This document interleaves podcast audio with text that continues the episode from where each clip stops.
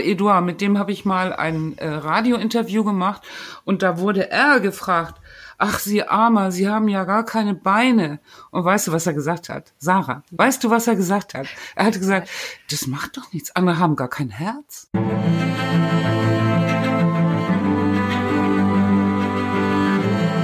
Herzlich willkommen bei The Storyteller.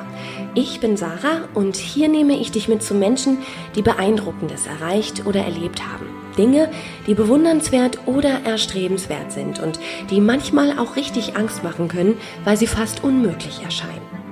Ich möchte von ihnen lernen, wie sie es geschafft haben, ihren Weg zu gehen, wie sie Ängste und Zweifel überwunden und Herausforderungen gemeistert haben, um da draußen richtig was zu bewegen. Ich hoffe, dass euch die Geschichten meiner Gäste motivieren, inspirieren und euch vielleicht sogar etwas Mut geben, wenn ihr es braucht. Und jetzt wünsche ich euch viel Freude und eine gute Geschichte mit The Storyteller.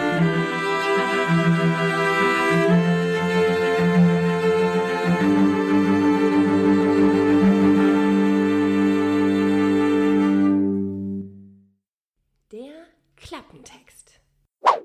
Das ist die Geschichte von Katrin Rode und ihrem Afrika, ihrem Burkina Faso. Es ist die Geschichte einer Frau, die es mit einem ausgeprägten norddeutschen, auf jeden Fall aber stoischen Pragmatismus geschafft hat, das Unmögliche möglich zu machen. In einem Land, von dem viele von uns noch nicht mal wissen, wo es genau liegt, geschweige denn jemals zuvor, und da schließe ich mich mit ein, von dessen Hauptstadt Ouagadougou gehört haben. Was macht diese Frau so außergewöhnlich, dass ich mich nach dem Lesen eines Zeitartikels vor ein paar Monaten auf der Stelle und sofort schockverliebt habe in sie und in das, was sie geleistet hat? Mitte der 90er Jahre beschließt Katrin, ihre Existenz im beschaulichen Plön in Schleswig-Holstein aufzugeben, alles hinter sich zu lassen, ihre Motorräder und ihre zwei Buchhandlungen zu verkaufen, eigentlich alles zu verkaufen, was sie hat um Straßenjungen in Burkina Faso zu helfen. Zu diesem Zeitpunkt war sie Ende 40. Das war also kein jugendlicher Leichtsinn mehr. Sie wusste damals zwar noch nicht genau, wie, aber sie wusste, dass sie es nicht nur tun wollte, sondern auch, dass sie es tun musste. Warum? Naja, sagt sie, weil es ja sonst keiner tat.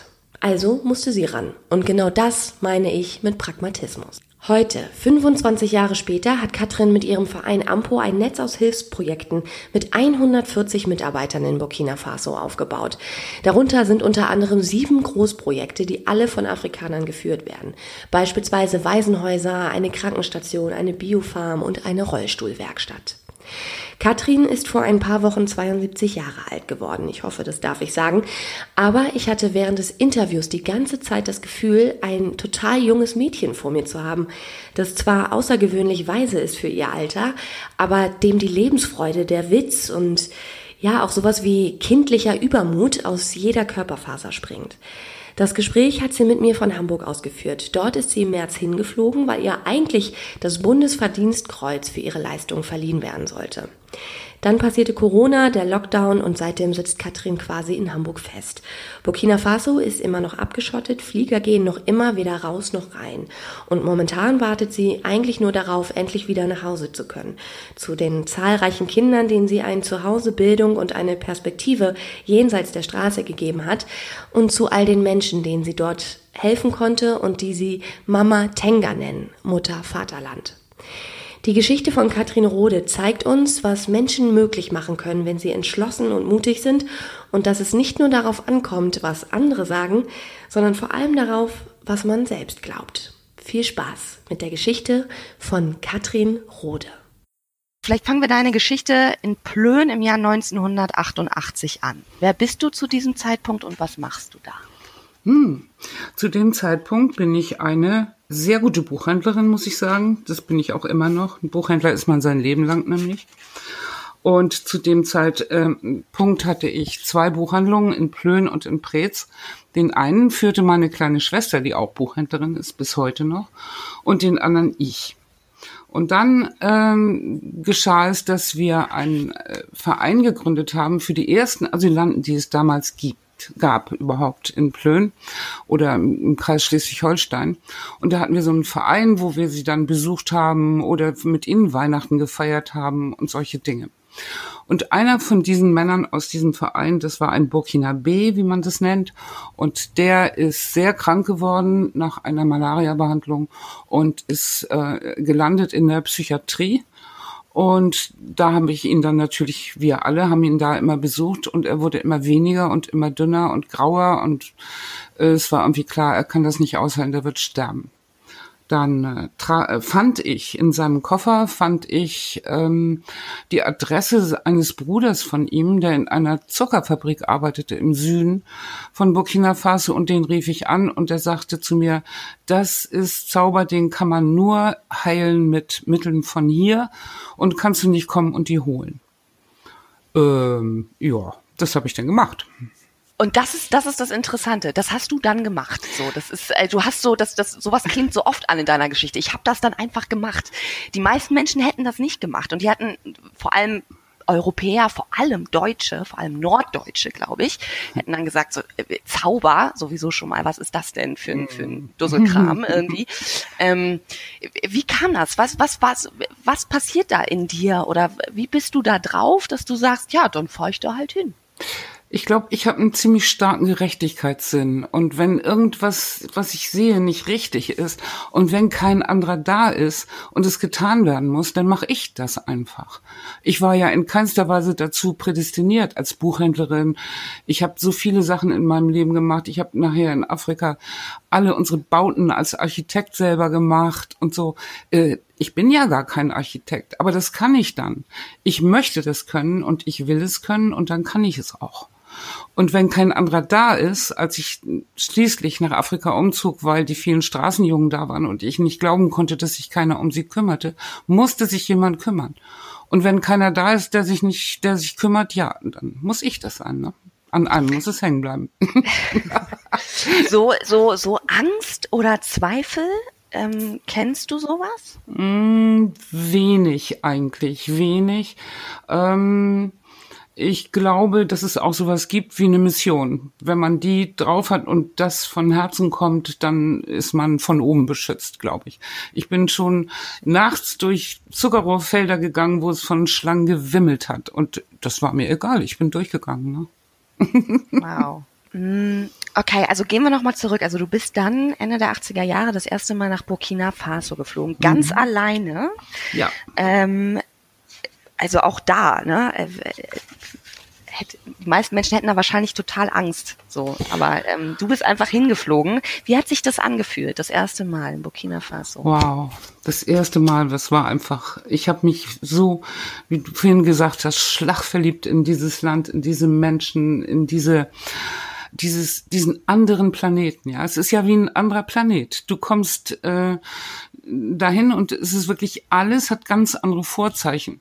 Außer den Coca-Cola-Dosen und den Plastiktüten ist eigentlich alles anders und du bist gezwungen umzudenken und du bist gezwungen zu akzeptieren und mh, mm, ich offen, offensichtlich bin ich ganz, äh, da kann ich nichts dafür, das ist eine Gabe wohl, empathisch. Ich kann mich so reinversetzen in Menschen.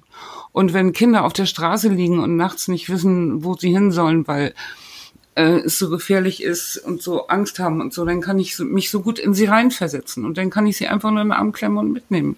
Da habe ich kein Problem. Äh, du hast irgendwo geschrieben, ähm, ich weiß nicht, ob es in dem Buch war oder äh, irgendwo anders auf der Website, ähm, du findest Kinder wie andere Muscheln. Ein sehr schöner Satz.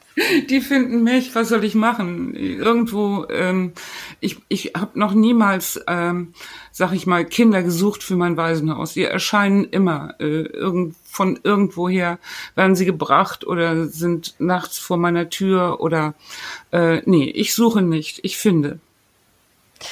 Hm, liegt ja wahrscheinlich auch daran, dass dieses Land ein sehr armes Land ist. Ähm, ja. Kannst du da mal so eine kurze, so einen Abriss geben, eine Beschreibung, was Burkina Faso für ein Land ist? Ja, das kann ich natürlich gut. Es wohnen jetzt ungefähr 20 Millionen äh, Menschen in diesem Land. Als ich anfing, wohnten in der Hauptstadt ungefähr 600.000 und jetzt eine, nee, zwei Millionen. Zwei Millionen. Traue niemals einer Zahl in Afrika, aber ungefähr kommt's hin. okay. Und ähm, es ist immer auf den großen Listen dritt- oder viertärmstes Land der Welt. Das liegt erstmal am Klima, denn wir liegen zum größten Teil in der Sahelzone. Das heißt, es wachsen eigentlich nur Hirse und Erdnüsse und davon bestreitet man sein Leben. Äh, wir haben eine durchschnittliche Lebenserwartung, glaube ich, von 49 Jahren und 40 Prozent der Bevölkerung sind unter 14 Jahren. Das ist natürlich von den meisten, äh, muss man sagen, dass sie nicht zur Schule gehen, weil sie nicht zur Schule gehen können, weil das Schulgeld zu hoch ist. Das heißt, wir haben natürlich äh, äh, sehr viele junge Menschen, die versuchen müssen, sich als Karrenzieher und Hirten und äh, Abwäscher äh, durchs Leben zu schlagen und keinen Aspekt haben, keine Perspektive. Darum ist mein Credo in Afrika Ausbildung, Ausbildung, Ausbildung immer mehr und immer wichtiger. Wir haben immer noch 72 Prozent Analphabeten, das muss man sich klar machen, ja. Okay, okay. Ja. Mhm. Nochmal zurück zu der ersten Reise nach diesem kurzen Abriss. Ähm, du bist ja hingeflogen, um quasi das, ein Medikament, ähm, ein traditionelles Medikament ähm, ähm, für einen Bukana, Burkina, Burkina B, der in äh, Plön lebte oder äh, da mhm. in der Nähe lebte, ähm, zu besorgen. Das war ja dann letztendlich eine sehr abenteuerliche und auch gefährliche Reise im Rückblick wahrscheinlich. Erzähl mal die Geschichte. Was ist da passiert? Ja, das war, äh, ich bin da angekommen und dann Ach nee, wie ich da hingekommen war, das war erstmal ganz spannend, weil zu der Zeit lagen Mali und Burkina Faso in einem Krieg. Und ich konnte nicht direkt nach Ouagadougou, der Hauptstadt, fliegen, weil das viel zu teuer war. Ich hatte gar kein Geld. Also bin ich woanders hingeflogen und dann habe ich versucht, über Mali im Norden reinzukommen nach Burkina Faso. Völlig naiv und völlig blind. Hat man mir natürlich auch klar, natürlich mein letztes Geld geklaut. Ich hatte dann nur noch zwei äh, Traveler-Checks und damit bin ich dann nachts mit einem Chauffeur über die Grenze. Das werde ich auch nie vergessen, äh, weil alle paar Kilometer wurden wir angehalten und neben uns äh, knackten dann die Kalaschnikows, kutum, kutum, kutum. Weil es war Krieg. Ja, ja. ja. Also, und wir sind durch solche Schleichwege gefahren. ja, und dann langte man einfach eine Packung Zigaretten aus dem Fenster und dann fuhren wir weiter. Und mich selber hat das auch irgendwie alles gar nicht so interessiert. Ich hatte nämlich schon 41 Fieber und wenn ich rechts, das hatte ich nie vergessen, ich guckte aus dem äh, Fenster rechts, links knackten die Kalaschnikows, wir standen irgendwo und der Mond ging auf in einer riesigen Größe, wie ich es noch nie gesehen hatte. Oh, ich war einfach fasziniert und bin in dem gleichen Abend, als wir dann an der Grenze nach Burkina Faso war, waren, ähm, in der Zollstation in Ohnmacht gefallen. Und das war erstmal das Ende dieser Und was, was hattest du? Was war das? Also im Nachhinein konnte man am Titer sehen, dass ich äh, eine Meningitis hatte. Und die ist ja auch ziemlich tödlich. Und ähm, da hat mich dann der Zollbeamte, der mich da dann aufgegrabbelt hat in der Zollstation, mit nach Hause genommen und mit einem Heiler geheilt. Ich weiß aber von zwei bis drei Tagen nichts. Ähm, also ich weiß immer, die, dass der hatte seine Frau und zwei, drei Kinder, die saßen irgendwie bei mir äh, an meinem, auf meiner Matte mit. Aber nach zwei, drei Tagen war ich dann wieder tatsächlich äh, gesund. Und dieser fantastische Mann, dieser Zollinspektor, Friede seine Asche, inzwischen ist er gestorben, gab mir dann seine 400er Honda. Ich war in, in Deutschland, also äh, tausender Yamahas gefahren und so. Ich bin eine große Motorradfrau äh, gewesen, hatte drei Motorräder. Und er gab mir aber seine 400er Honda und mit der bin ich dann ungefähr ähm, von der Grenze Mali bis nach ähm, Bobo Dioulasso gefahren, wo ich diesen Bruder treffen sollte von dem Mann, der krank war in Deutschland. Auch Und, wieder alleine? Ja, ja, ganz alleine. Wusste irgendwer zu Hause in Deutschland? Lieber nicht. Nein, es gab keine Telefone und nichts zu dieser Zeit und Handys schon mal ganz lange noch nicht. Ähm, aber ich hatte so einen Shesh Toure. Die ja, haben ja so einen, so einen 12 Meter, 15 Meter langen Schal, den man mhm. auf eine ganz, un, so eine ganz bestimmte Art um den Kopf wickelt und bis über die Nase weg. Und da erkennt man überhaupt nicht, wer da drunter ist. Und so einen hat man mir gezeigt, wie man das macht. Und okay. ich fuhr dann also mit meinem Shesh auf der 400er ein paar hundert Kilometer nach Süden. ja, das war lustig. Wahnsinn, Wahnsinn. Und auch da wieder keine Angst gehabt, einfach alleine ah, auf so einem, auf so einem Moped. Oh, äh, das hat so viel Spaß gebracht, Spaß gebracht. Das war so irre. Manchmal wusste ich gar nicht, bin ich es selbst, aber ich war es. Mhm. Wahnsinn. Wahnsinn. Und traf dann diesen Bruder und der Bruder sagte zu mir, okay, die traditionellen Medikamente müssen geholt werden vom Geburtsdorf meines Bruders. Und das dauert ungefähr 14 Tage. Und ich so, äh, mein Rückflieger geht aber in äh, vier Tagen. Nee, nee, nee, das geht nicht. Na, dann kam ich, ich hatte ja auch kein Geld, dann bin ich zu einer Bank gegangen, wo eine sehr nette Frau saß. Die hat mir dann äh, aus Europa eine Überweisung, kriegte ich irgendwie ein paar tausend Mark damals noch. Und so konnte ich dann wieder weiter agieren. Ähm, dann bin ich in ein Hotel gezogen in Bobo Dioulasso und musste 14 Tage warten auf diese traditionellen Medikamente aus dem Dorf. Und in dieser Zeit habe ich unglaubliche Menschen kennengelernt. Ähm, zum Beispiel die ganzen Rastaman, mit denen sind wir dann auf Pferden zu den Quellen gefahren und haben da in ich weiß nicht, was für Schlangen und Krokodil verseucht Gewässern gebadet und natürlich nächtens immer unterwegs, überall war immer irgendwo Musik und ich konnte es nicht fassen und das war eigentlich die Quintessenz dieser Reise, wie es sein kann, dass man so arm ist und so zufrieden. Ich bin oft von den Kindern, allen Kindern auf den Straßen äh, mit fünf und sieben, die nahmen mich an der Hand und brachten mich einfach zu sich nach Hause. Und da saß dann, äh, saßen die Eltern und die Großeltern immer so eine große Familie und die bestellt mir dann eine kalte Coca-Cola. Das war zu der Zeit ein, also ein Unding. So teuer war das. Mit dem Geld von einer Coca-Cola konnten sie sonst für drei Tage eine zwölfköpfige Familie ernähren. Und ich konnte es nicht fassen. Wie kann das sein? So viel Freundlichkeit, so viel Aufnahmebereitschaft und so viel ähm, ja Zuwendung, die ich erhielt. Und war das der Moment dann, wo da schon, ist, ist da schon was gewachsen in ihm? Auf äh, jeden Fall. Ich, ich, ich, auf jeden Fall. Ich kann dir sagen, dass ähm, diese, diese Reise ist im Nachhinein wie ein riesiger Traum. Auch der Rückweg war wieder sehr, sehr äh, spannend. Ich musste drei Tage, und da war ich wieder krank auch, drei Tage äh, dahin, wo ich zurückfliegen wollte, nach Gambia. Und drei Tage, drei Nächte bin ich gefahren. Und das ist ja nicht lust, nicht so lustig eigentlich, in diesen ähm, Autos zu fahren. Da sitzen dann, das ist gedacht für neun Leute vielleicht so einen kleinen Bus, aber aber da sitzen natürlich 25 drin. Und auf deinem Schoß hast du irgendwie das kranke Huhn und äh, neben dir sitzt ein Tuareg, der Tuberkulose hat. Und äh, ja alle vier Stunden, drei Stunden wird angehalten, weil gebetet wird oder gegessen wird oder es ist ein wahnsinnig langes und anstrengendes Ding in Afrika zu reisen. Aber natürlich ist es auch total spaßig. Da sitzt neben dir eine furchtbar dicke Frau, die sagt, ja, also wenn wir gleich ins nächste Dorf kommen, da wohnt mein Bruder, da haben wir keine Probleme. Zack, bist du in der Familie, zack, kriegst du was zu essen. Und äh, irgendein alter Mann sagt, ja, da vorne ist ein Baum, wir möchten da halten, der hat die besten Mangos in der ganzen Gegend. Dann halten wir da an, dann essen wir alle Mangos. Es ist einfach immer, es wird gesungen, es wird, ja, alles verglichen. Immer vergleichen. Wie ist das bei dir? Wie ist das bei mir? Okay. Das war einfach eine riesige Erfahrung. Zum Beispiel waschen. Ich musste dann irgendwann in, in einem Dorf übernachten und ging mit den Frauen waschen am Fluss. Mhm. Und die wuschen ihre Wäsche und ich erzählte ihnen von Europa, was eine Waschmaschine ist. Davon hatten sie noch nie gehört. Und als sie sagten, warum habt ihr die denn? Könnt ihr gar nicht waschen? Und ich sagte, äh, ähm, ja, wenn man das in diesen Apparat tut, dann hat man viel mehr Zeit. Und die sagten dann natürlich ganz logisch, ja, aber was machst du denn mit der Zeit? Mhm.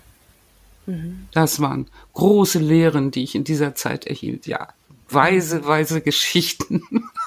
Das stimmt eigentlich, ne? Also ja, diese ganze Technik, wir die wir haben, die Frage ist wirklich, ob wir dann letztendlich so viel mehr Zeit haben oder mhm. ob wir mhm. diese Zeit dann für Dinge nutzen, die uns, die wieder sehr viel mehr zeitfressender sind. Ne? Ja. Das ist ein guter Gedanke. Mhm.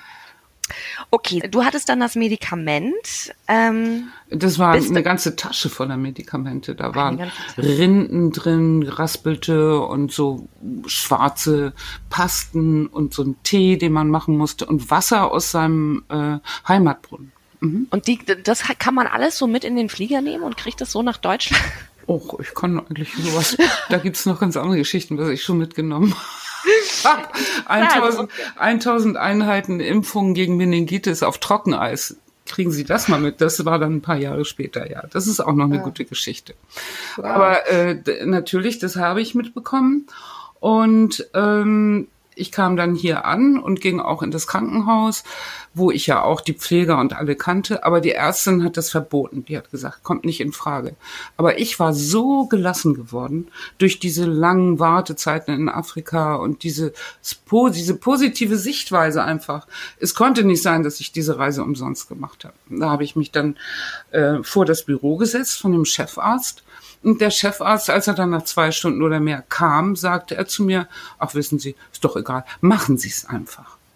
Ja, gut. Und dann bin ich auf die Station und die Pfleger, die waren viel mehr bereit, natürlich sowas auszuprobieren. Und ähm, das war ganz unglaublich. Dieser burkinische junge Mann kam mir entgegen, aschgrau und in der Zwangsjacke und fiel vor mir auf die Knie und sagte zu mir, du hast meine Mutter gesehen. Und ich sagte, ja, das stimmt ich habe deine Mutter gesehen. Und du setzt dich jetzt hier auf diesen Schemel. Und das tat er. Und dann mussten wir, das musste ich den Pflegern zeigen, wie man das anwandte. Also wir mussten ihm den Kopf rasieren und dann musste er dieses Wasser über den Kopf kriegen aus seinem Quellbrunnen. Und dann kriegte er den Tee und dann musste man bestimmte Kreuze auf der Stirn machen mit der schwarzen Paste und so weiter und so weiter. Das habe ich ihnen einmal gezeigt und dann habe ich gesagt, das müsst ihr jetzt drei Tage machen und in drei Tagen komme ich wieder.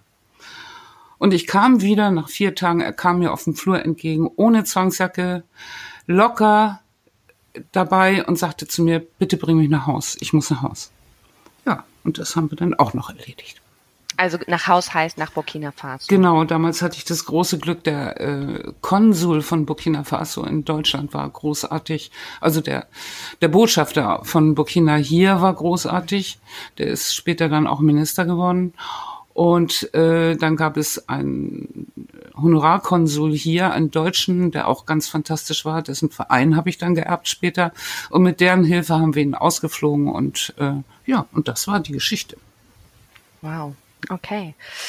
So, und dann, ähm, jetzt muss ich einmal gucken, das war 1988 und 1995 bist du dann letztendlich ähm, wirklich übergesiedelt nach Burkina Faso. Was ist denn in der Zwischenzeit passiert und wie ist dieser Gedanke, diese Idee, wie ist die in, in dir gereift, so dass du dann wirklich gesagt hast, du hast alles verkauft, was du hattest, dein mhm. Leben komplett aufgegeben und bist ähm, mit, ich glaube, über 40 warst du da wahrscheinlich auch ja. schon, mhm. bist dann nach ähm, Afrika gegangen.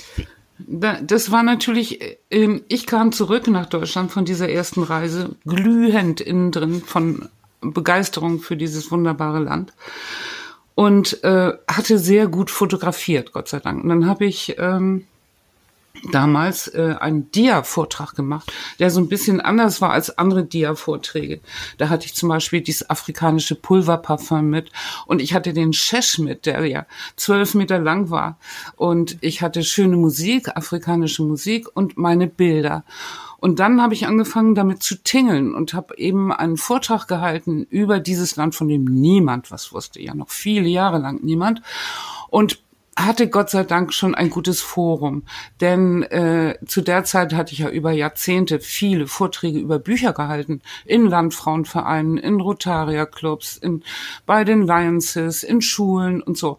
Und so bin ich in Schleswig-Holstein rumgereicht worden mit diesem äh, Vortrag, wo ich dann den Shesh einfach durch die Reihen gehen ließ und dieses Parfum und da konnte man also riechen und hören und sehen und eben auch was über Burkina Faso erfahren. Und nach mh, hm, fast zwei Monaten, nachdem ich das dann so immer zwei, dreimal in der Woche gemacht hatte, hatte ich 10.000 Mark zusammen. Und damit in der, in der Hosentasche bin ich dann wieder nach Burkina geflogen natürlich. Und dann hat mich abgeholt dieser Zollinspektor, der mir so geholfen hatte mit seiner Familie. Und dessen größter Wunsch war, in seinem Dorf, äh, ungefähr 100 Kilometer nördlich von der Hauptstadt, eine Schule zu bauen. Und dann sind wir da hingefahren und dann wurden wir da empfangen und dann haben wir den Bauplatz gesehen und dann habe ich gesagt, ja, okay, das machen wir. Und dann habe ich weitergemacht mit meinen Vorträgen und bin dann in Abständen von drei, vier Monaten immer nach Burkina Faso geflogen und habe geguckt, ob das auch alles seine Richtigkeit hatte. Denn ich hatte ja gehört, wie leicht man betrügen kann und wie man alles fälschen kann in Afrika und so. Also musste ich das selber alles begucken, damit es auch richtig lief. Mhm.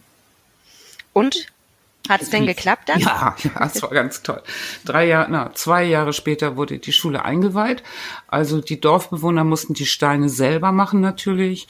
Die mussten rundherum auch bepflanzen, damit ein Biotop entstand und auch eben diese jungen Bäume gießen und so. Die, Jung die Kinder mussten das machen, damit sie Verantwortung lernen. Und ähm, in diesem Dorf gibt's die Schule eh natürlich immer noch. Und äh, darüber bin ich auch beglückt und habe dann gleich angefangen, weil das ja so gut lief, äh, weiterzumachen. Dann habe ich eine zweite Schule gebaut, noch woanders, weiß ich nicht, 50 Kilometer weit weg davon. Inzwischen kannte ich ja auch sehr viele Afrikaner dann durch meine Reisen, aber überhaupt keine Europäer. Null. Vor Ort? Nö. Kein. Mhm. Ach doch. Waren, waren ja. keine da oder waren es doch, es waren da. Also die Diplomatie war natürlich da und äh, ganz viele äh, GIZler damals, äh, mhm. äh, die technische Sachen machten im Auftrag des deutschen Staates, meinetwegen Wasserwirtschaft oder Dezentralisierung oder solche Dinge. Aber mit denen kam ich nie zusammen, ich traf die nie, äh, weil ich ja meine Sachen machte.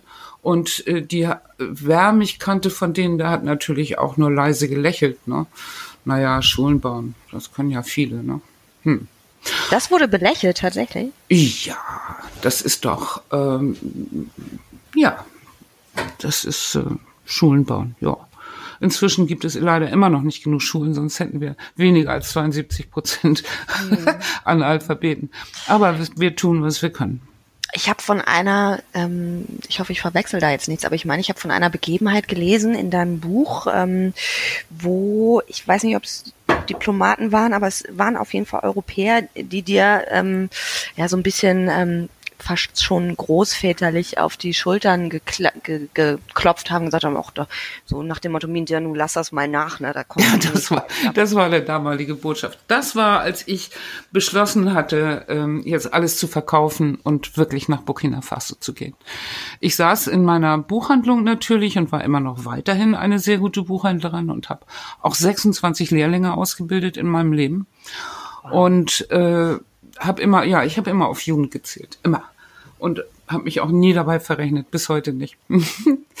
und ähm, dann eines Tages stand ich da, habe ich gedacht, das kann es nicht gewesen sein. Du kannst mehr als hier nur Buchhändlerin sein. Du kannst noch ganz andere Sachen machen. Du musst dich um diese Straßenjungen kümmern. Das kann nicht sein, dass keiner sich drum kümmert. Tu das.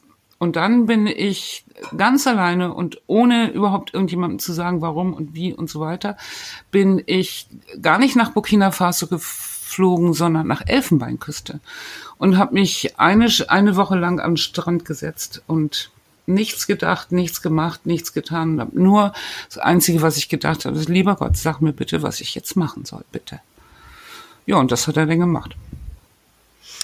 Das heißt, so ein bisschen, also so ganz leicht fiel dann die Entscheidung nicht, oder? Dann doch nicht, wirklich dann zu gehen. Als ich das aus meinen eigenen Händen gegeben habe und wirklich, äh, ja, tatsächlich Gott gebeten habe, mir den Weg zu zeigen, dann ab da war alles einfach. Alles. Mhm. Und dann okay. habe ich ja auch alles verkauft, was ich hatte, verschenkt und verkauft.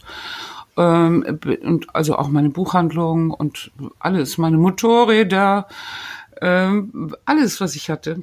Und Hat das weh? Hat das auch nee, überhaupt nicht. Das war wunderbar. Jedes Stück, was ich mehr los wurde. Heute ist es ja Mode, Dinge loszuwerden, ja, und äh, aufzuräumen in seinem Leben und Dinge wegzuschmeißen und so. Aber das war damals natürlich jeder hatte, hatte, hatte. Und ich las Erich vom Haben oder Sein. Und es war mir ganz klar, ich konnte nur noch entweder haben oder sein. Extrem. So muss es sein. Und da habe ich mir dann eben äh, ganz klar gemacht, dass ich nie mehr was richtig haben will. Ich will sein. Ich will heute sein und leben. Und dieses Haben, das brauchte ich nicht mehr. Und das brauche ich auch bis heute nicht mehr. Ich, ich wohne hier in Hamburg in einer winzigen Zwei-Zimmer-Wohnung und alles, was ich habe, sind Bücher und Musik. Und ich habe aber kein Auto, kein Haus, kein alles, das nicht, wonach man sonst so strebt. Äh, nö, das brauche ich alles nicht. Überhaupt nicht. Wie war das denn damals? Das ist ja ein sehr, sehr radikale, eine sehr, sehr radikale Veränderung. Da gab es doch sicherlich Menschen in deinem Leben, die das nicht verstanden haben, oder? Oh ja, natürlich. Also die Hälfte der Leute, die das dann gehört haben, Katrin verkauft ihre Buchhandlung und geht nach Burkina Faso, die haben gedacht, oh, da kommt sie ja nie wieder zurück. Oder du bist, das ist viel zu gefährlich. Oder sie haben gesagt, ah, du bist ja in anderthalb Monaten wieder da, weil alles kaputt gegangen ist und nicht gelaufen ist. Oder sie haben gesagt, ah, Katrin fliegt doch damit mit dem gesammelten Geld nach Rio de Janeiro und macht sich einen netten Lenz. also es war wirklich alles vertreten. Es gab wenige, die mich bestärkt haben. Äh, natürlich meine Mutter hatte Panik. Äh, mein Sohn, ja, der war damals schon ausgezogen, aber der wollte das natürlich auch nicht, dass ich da hingehe. Nein. Ja, das, das wollte ich, darauf wollte ich auch noch mal hinaus. Ähm, dein Sohn, ich meine, das ist ja die engste Familie, die man hat. Ähm, und ich glaube, du warst damals auch noch verheiratet, oder? In Deutschland. Mm, ja. Ähm, das ist natürlich, also wenn Menschen das hören, kann ich mir vorstellen, boah, also wenn, wenn Kinder und wenn da dann noch ein Mann dran hängt, wie, also diese Stärke dann zu haben, zu sagen, doch, das ist meine Mission, ich muss das, Das machen. war dann klar. Kannst, ich brauche nichts mehr zu fragen. Das, danach gab es äh, keinen, also nachdem dieser Entschluss gefallen war, gab es kein einziges und nichts, was mich hätte zurückhalten können. Und mein Sohn war schon ausgezogen, lebte schon in Berlin und ähm, der wollte das nicht, der hatte Angst um mich, aber ansonsten äh, hat mich das, ich, mich konnte nichts mehr aufhalten. Ähm, okay, du hast dann alles verkauft, hast ähm, alles zurückgelassen, ähm, außer 20 Bücher. 20 ja, Bücher. 20, hast du nee, nee, nee, ich konnte ja nur fünf oder so mitnehmen. Fünf. Ich habe irgendwo habe ich 20. gelesen. Okay, fünf. Welche Ah, waren ah. das denn? Das würde mich jetzt nochmal interessieren. Oh, was war denn das? Das war Kipling, also alles Klassiker. Kipling, Stendhal, ähm, Heinrich Heine, ähm, mehr fällt mir im Moment nicht ein, aber das waren so Okay, die macht- Basisgeschichten, ja. Josef Konrad, Josef Konrad, ja. Okay, okay. so, und dann ging's für immer sozusagen nach Burkina Faso. Mhm. Ähm, wie war da die erste Zeit? Also erstmal vielleicht, zu, du hast das eben erwähnt, die Straßenkinder waren dann quasi das, was dich quasi dann ganz nach Burkina Faso gezogen hat. Ähm, wie waren da, also erklär mal, wie, wie geht's, warum gibt es so viele Straßenkinder da? Was, wie ist da die Situation und wie bist du zum ersten Mal ähm, ja mit ihnen in Berührung gekommen? Okay, die Straßenjungs. Ja, äh, wann ist ein Straßenjunge ein Straßenjunge? Die meisten Straßenjungen haben noch irgendwo Familie und sind entweder irgendwann weggelaufen, äh, weil sie es nicht aushielten und weil es zu schlimm war oder weil es nichts zu essen gab oder oder. Oder sie sind weggelaufen aus dem Dorf, weil sie in die Stadt wollten und Geld machen wollen, um die Familie äh, zu Hause zu unterstützen. Aber in der Stadt gibt es eben keine Jobs für Straßenjungen und ganz schnell stehen dann die anderen da mit den Drogen in der Hand und dann wirst du eben selber ein Straßenjunge. Drogen in dem Sinne war damals Sniffen, das war das Billigste mit Klebe und natürlich äh, wächst äh, Gras an jeder Ecke. Ne? Marihuana ist da, ne, wächst wie hier Gänseblümchen. Und ähm, dann ähm, wirst du eben sehr schnell, äh, stehst du da und hast nichts zu essen. Und wenn du das erste Mal gesnifft hast, hast du eben keinen Hunger mehr. Und dann fangen sie an, eben äh, sich zusammenzutun. Und je größer so eine Bande ist, umso überlebensfähiger ist sie natürlich. Aber das sind eben auch Bandenkämpfe mit Messern und mit allem Möglichen. Und zu der Zeit in Burkina und sogar auch heute noch zum Beispiel werden Diebe durchaus äh, gesteinigt, getötet in einem Land, was so arm ist. Da will man natürlich keine Diebe haben, weil das wenige, was man hat, bedeutet einem viel. Und ähm, äh, das gibt es immer noch. Äh, Das heißt, man muss sich schützen und schützen kann man sich nur in einer Gruppe. In Afrika ist, also jemand, der alleine ist in Afrika, das ist das Traurigste. Das kann überhaupt kein Mensch aushalten. Alle sind geboren in großen Familien und kennen nur dieses Clanverhalten und dieses Zusammenhalten gegen andere und miteinander zu sein. Und äh, deswegen ist alleine sein, jemand, der zum Beispiel was Schlimmes ähm, getan hat und aus der Gemeinschaft rausgeworfen wird, wird meistens, ich sage mal in Anführungsstrichen, verrückt und läuft alleine auf den Straßen rum, sozusagen footloose and fancy free und mhm. äh, äh, ja, ist nichts mehr dann, ein Nichts und stirbt dann auch daran, ja. Wow. Okay. Und diese Straßenjungs, die haben es dir dann angetan? Du, da, das war so das nächste, wo du gesagt hast, denen muss ich helfen. Äh, ich wollte ihnen ja nicht helfen. Ich wollte, dass sie sich selber helfen. Das ist es. Dahin, da muss man ganz andere Gedanken machen. Ich kann dir nicht helfen. Ich kann dir zwar heute was zu essen geben oder sowas, aber das ist ja nicht das Ziel. Ne? Das Ziel mhm. ist ja, in deinem Leben und aus deinem Leben äh, was zu tun, was zu machen. Und das, das musst du selber wollen. Und wenn du es nicht willst, dann ähm, kann ich dir auch nicht helfen. Ich bin damals sehr strikt geworden, sehr streng geworden, habe als erstes äh, mir ein ganz kleines Haus gemietet. Da wohnte auch ein Wächter mit seiner Familie mit elf Kindern im, im Vorderhaus. Und dann habe ich die ersten acht oder neun Straßenjungen zu mir genommen. Und das war natürlich ziemlich schwierig, weil äh, ich habe gesagt, ihr könnt bei mir wohnen und ich gebe euch einen Lehrer, dann könnt ihr erstmal äh, lernen, wie man lesen und schreiben kann und vielleicht einen Beruf kriegen. Und das ist schwierig, weil die anderen Straßenjungen, die stehen natürlich alle draußen vor der Tür und wollen sie mit Drogen wieder rausflocken. Ne? Ja, das war das Schwerste. Ah, also wie, wie, wie geht man da ran? Hat, hattest du davor einen Plan, wie du das machst? Oder hast du die spontan neun Jungs zu dir geholt? Also wie, wie geht man da so ran in Afrika? ja, inzwischen kannte ich ja nun auch eine ganze Menge Leute durch meine Reisen und so. Mhm. Und dabei waren auch ein paar Jüngere, sage ich mal, äh, Mädchen und junge Männer, die durchaus äh, auch dieser Meinung waren, dass die Straßenjungen doch eigentlich was Besseres verdient haben, dass die doch was könnten, nur sie wissen nicht wie.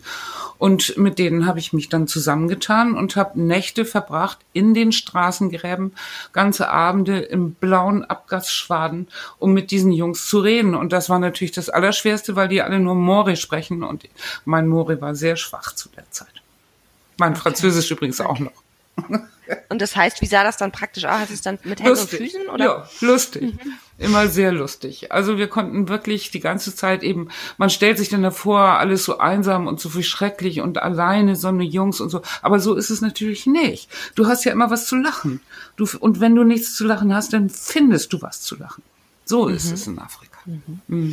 Und dann hast du dich quasi, ähm, ja, hast du dich äh, zu den Jungs hinbegeben und mhm. hast versucht, mit denen zu sprechen und deren mhm. Vertrauen irgendwie gewonnen wahrscheinlich. Genau. Ja. Und irgendwann gesagt, so, jetzt könnt ihr mitkommen. Ja, ich versuche das mal mit rein. Ihr könnt im Vorderzimmer wohnen und ich wohne hinten in diesem kleinen Zimmer.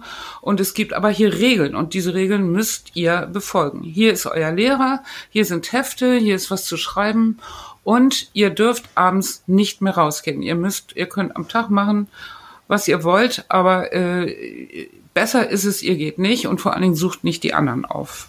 Die holen euch nur zurück. Mhm. Wie hast du, wie hast du entschieden, welche drei du mitnimmst am Anfang? Oder wann das, hat sich das so ergeben? Haben die drei gesagt, das ähm, hat sich ergeben. Wir halten uns an Das ging dann auch ganz schnell weiter. Und das spricht sich ja ganz schnell rum, dass da so eine komische Weiße ist, die da ähm, Jungs was zu essen gibt und so. Das ist ja ganz, ganz schnell geht sowas, ne? Ja, und dann waren das ganz schnell äh, nicht mehr drei, sondern sechs und dann neun und dann zwölf und so.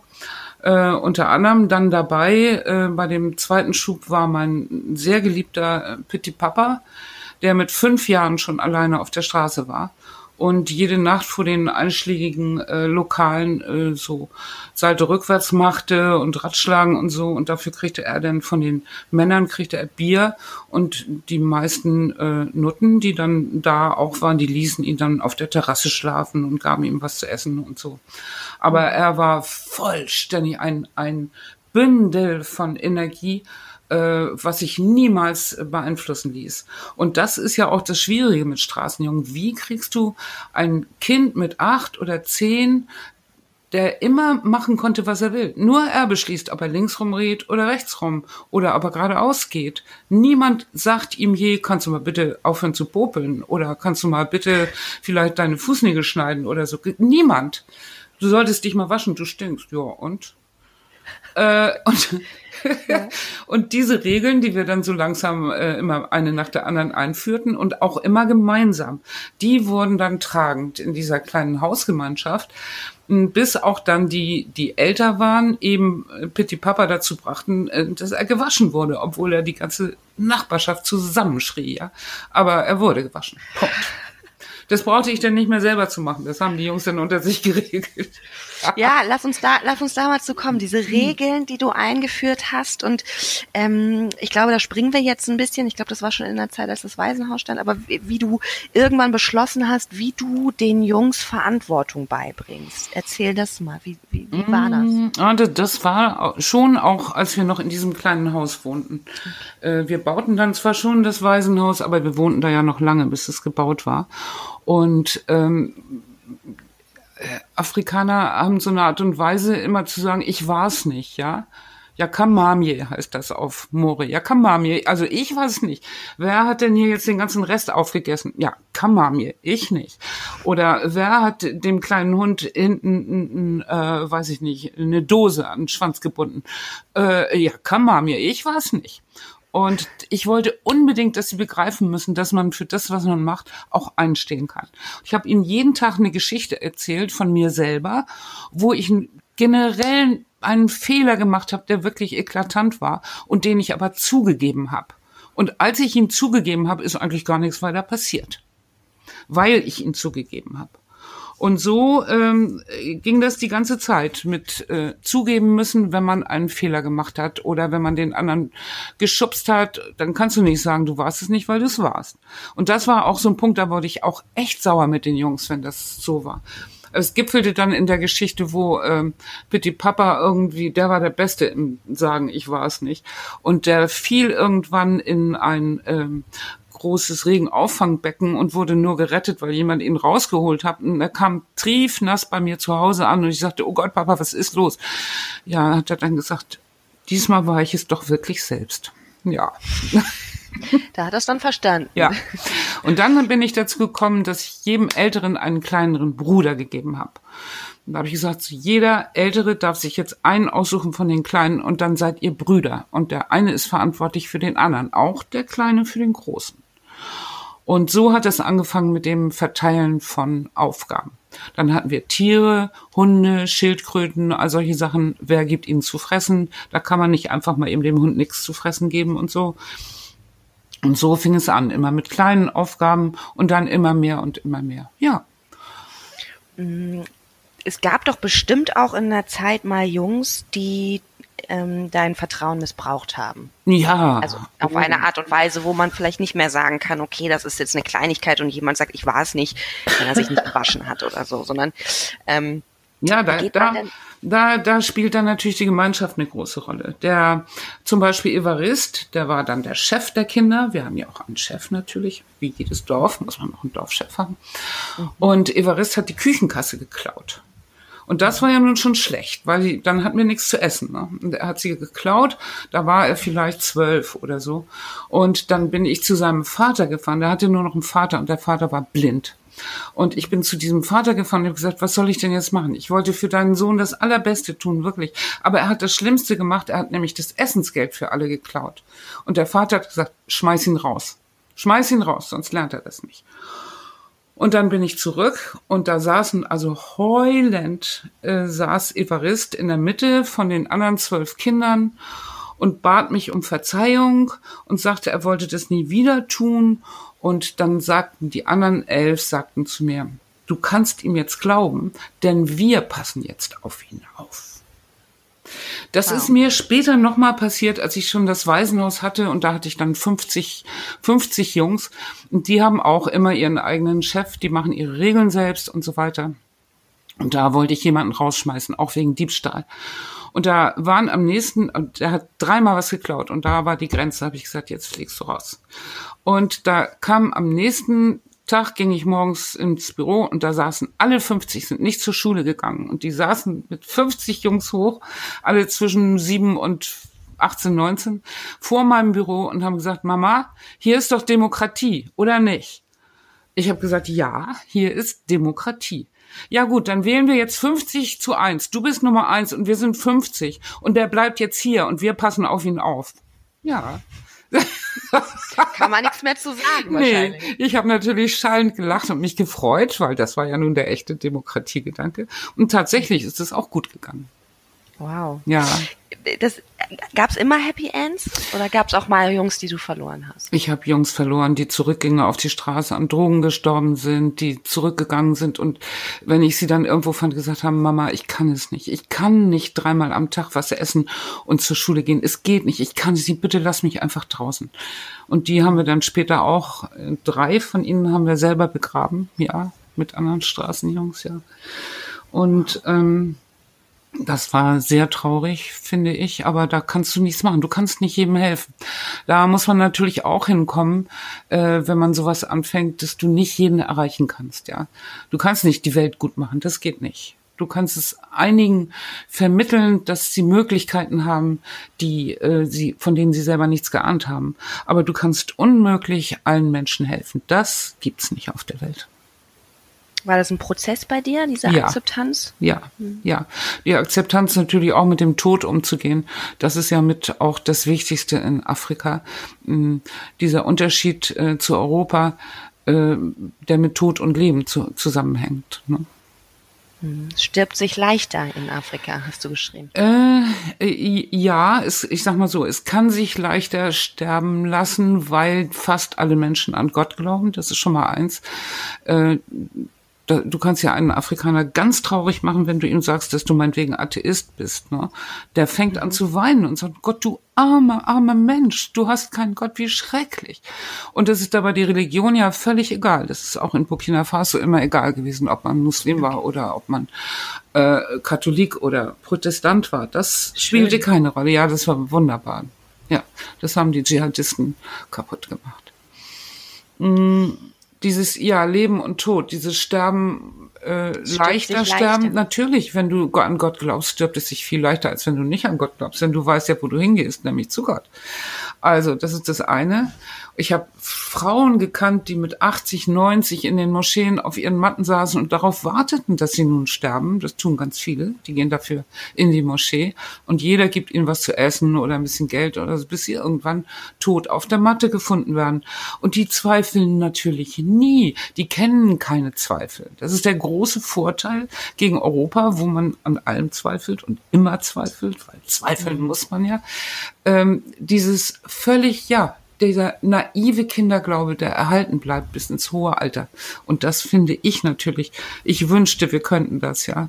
Das ist mhm. einfach nicht möglich. Dazu sind, denken wir zu deutsch, sage ich mal. Ja. Denkt nicht ja, so deutsch, stimmt. das muss man sich manchmal so sagen. Und äh, die Art und Weise, dass man stirbt und am gleichen Tag begraben wird, ja, äh, hier sagt man dann in Europa, ach Gott, ja, wenn die acht oder neun Kinder haben, wenn dann eins stirbt, naja, so ist es natürlich nicht. Mhm. Jeder ist ungeheuerlich traurig, wenn jemand stirbt, aber man zeigt es nicht. Wenn man in Afrika laut lacht, also mit Afrika meine ich immer mein Burkina Faso, das wollen wir mhm. festhalten. Mhm. Mm, dann lachen alle. Aber wenn man laut weint, dann weinen auch alle. Deswegen zum Weinen, da geht man irgendwo hinter die Hütte oder bleibt für sich. Äh, das bringt nichts, wenn alle anfangen zu weinen. Also Wie, es weinen wirklich nicht. alle? Also wenn, wenn, also wenn man in der Öffentlichkeit ist, weinen würde? Ja, uns ist ein, ein, ein Mädchen ertrunken in dem, also ich hatte, eins meiner Waisenkinder ist Köchin geworden und arbeitete in, in einem deutschen Diplomatenhaus und ist in deren Swimmingpool ertrunken. Ganz traurig. Und das musste ich jetzt ihren ehemaligen Schwestern mitteilen. 60 Mädchen. Und habe sie alle in einen Kreis sind wir gegangen, haben uns an den Händen gehalten. Ich muss euch was ganz, ganz Schreckliches und Trauriges sagen. Und wir dürfen aber jetzt nicht trauern so sehr. Wir müssen einfach positiv bleiben und ruhig bleiben, denn wir können nichts mehr ändern. Amelie ist gestorben ich kann es dir nicht sagen. Die sind, haben geweint, geschrien, sind in Ohnmacht gefallen. Das war eine, so macht man das nicht in Afrika. Ich habe das ganz falsch gemacht, ja. Ja. Hm, Okay. Wie, wie, wie hättest du es denn machen müssen? erstmal nicht so gleich, da wo ich selber auch noch so, ich bin hingegangen und sofort, als ich das gehört habe, und gesagt, "Boah, das müssen alle wissen. Nee, nee, nee. Ja. Da wartet man einen Tag ganz ruhig und dann nimmt man ein Mädchen fürs andere und sagt es oder vielleicht in kleinen Gruppen oder so, aber niemals vor 60 Mädchen, die dann alle Okay. abdrehen. Ne? Mhm. Okay. Ja. Ja. Muss, muss man wissen, ja, ne? Muss war man mein. Fehler, war mein Fehler. Aber im, im Ganzen ist das Sterben in Afrika irgendwie gehört es so zum Leben dazu. Ja, es ist einfach ganz, äh, Ja, und es wird wahrscheinlich auch mehr gestorben, weil die Versorgung natürlich nicht so gut ist. ja, das ist richtig. Ich bin eigentlich zwei oder dreimal, viermal, fünfmal im Monat gerne äh, auf einer Beerdigung von Menschen, die ich kenne. Aber es ist auch so, dass ähm, in Afrika niemand, wenn jemand stirbt, sagen wir, hier sagen wir ja in Europa, oh Gott, was, der ist jetzt schon gestorben, wieso? Äh, äh, ist, war der krank? War das der Arzt? Was ist, war das ein Fehler? Wieso ist er denn tot? Und so. Das würde in Afrika niemals jemand fragen. Der Mensch ist tot. So. Seine Stunde ist gekommen, der Mensch ist tot und wir begraben ihn jetzt und er hat seinen Frieden. Wir beten für ihn und das ist alles, was wir machen können. Okay, okay. Also eine, eine viel stärkere Akzeptanz. Ne? Ist Ja, also der, der natürlich. Ja, ganz starke Akzeptanz und ähm, da ist es auch so, zum Beispiel bei den muslimischen Beerdigungen, dass niemand spricht. Äh, ich hatte später dann öfter äh, ähm, äh, deutsche Freunde, die meinetwegen auch auf eine Beerdigung gegangen sind, auf eine katholische, da werden dann ja Reden gehalten am, am Grab und so wie hier, ne?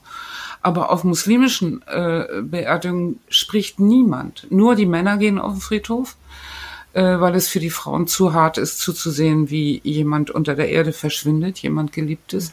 Die Frauen bleiben zu Hause in, in großen Mengen, 100, 200 Frauen, und die kochen gemeinsam dann für die ganzen Nachbarn. Am nächsten Tag ist dann die Aussegnung für diesen Menschen. Und ähm, da wird eben nicht gesprochen und da da haben dann manchmal die Europäer zu mir gesagt, wie kann es denn sein? Da muss man doch was sagen. Aber das ist eben nicht der Fall. Da, äh, äh, durch dieses Schweigen entsteht eine Dichte und eine Wärme unter den Menschen, die da gemeinsam sitzen und schweigen.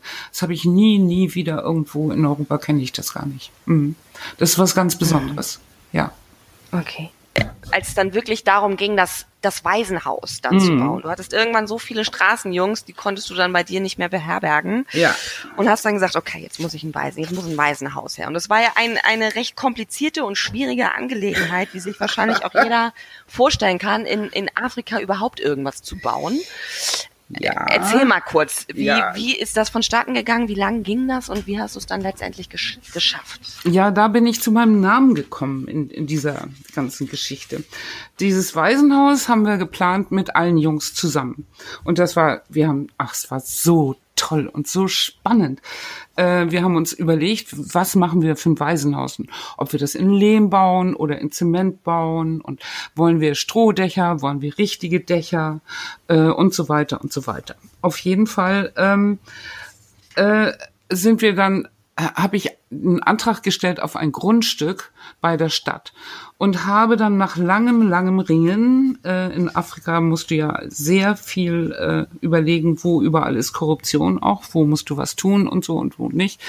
Oftmals verschwinden deine Papiere in der Schublade einer Sekretärin und können nur dann ganz zufällig wiedergefunden werden nach Wochen und solchen Dingen. Okay, ähm, mein burkinischer Antrag bei der Stadt, dem wurde dann stattgegeben und ich kriegte irgendwie so zweieinhalb Hektar mitten in der Stadt, ganz toll. Aber es war eine Müllkippe. Und diese Müllkippe war ungefähr vier, viereinhalb Meter tief und angefüllt mit Müll aus Jahrzehnten natürlich. Als wir die schließlich ausgruben, äh, mit Hilfe von, weiß ich nicht, 20 jungen Leuten aus dem Quartier, ähm, da fanden wir dann alles da drin, ja. Also gesamt ge- alte Mercedes, äh, äh, Karosserien, alles drin, bloß leider kein, äh, keine Reifen mehr. Oder ähm, wir fanden auch Kamelskelette und auch Kinderskelette leider. Und natürlich unheimlich viel Scherben und dreckiges äh, Eisen und so. Alle Bauarbeiter mussten gegen Tetanus geimpft werden, weil es so eine gefährliche Baustelle war. Und diese Bauarbeiter waren natürlich auch spitzenmäßig. Das waren solche Kerle und Typen, mit denen haben wir so viel Spaß gemacht, gehabt. Äh, äh, die kamen immer in so zerrissenen T-Shirts natürlich, dreckig an und so. Und dann haben wir einen Wettbewerb gemacht, äh, wer das zerrissenste T-Shirt hat und so. Und ganz oft, äh, die haben ja alle immer gar kein Geld, ja. Und viele wollen aber, wenn du ihnen abends ihr Geld gibst, äh, das gar nicht haben und sagen, bewahr das bloß auf für mich, wenn ich es mitnehme, versaufe ich das nur.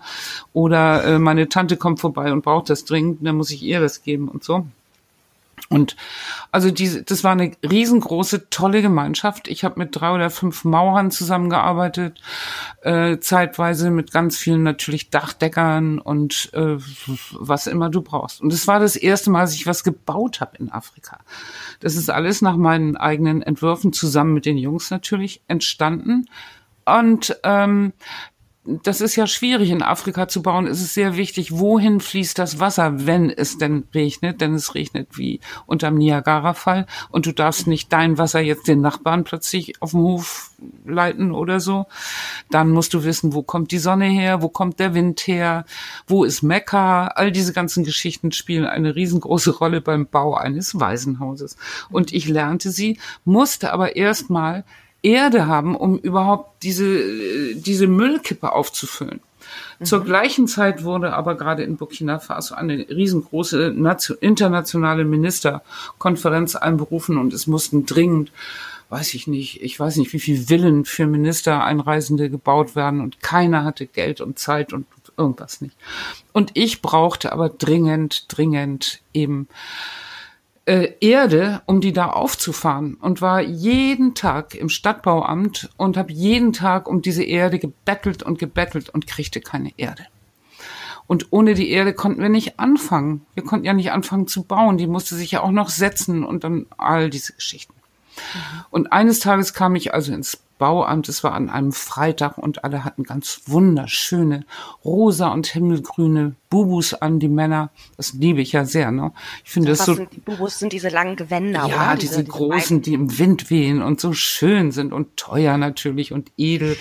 Und ich finde, ich liebe das ja sehr. Das ist sehr malerisch, wenn ich dagegen dann immer die armen Deutschen in den grauen Anzügen mit den grauen Krawatten sehe, dann wird mir ganz anders.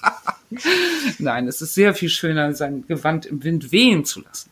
Und ähm, an dem Tag war furchtbar viel los im Bauamt und ich stand auf dem Flur und fand auch den Typ und sagte, wo ist meine Erde? Bitte, ihr hattet mir doch Erde versprochen. Und er hat gesagt, nee, nee, es gibt keine Erde und so und es gibt keine Erde. Und ich habe dann anders als sonst immer, wo ich so cool gespielt habe, habe ich ganz laut angefangen zu weinen was man ja nicht darf. Nein, ich habe so richtig Buhu mit waagerecht aus den Augen springenden Tränen auf dem Flur im Stadtbauamt laut geheult.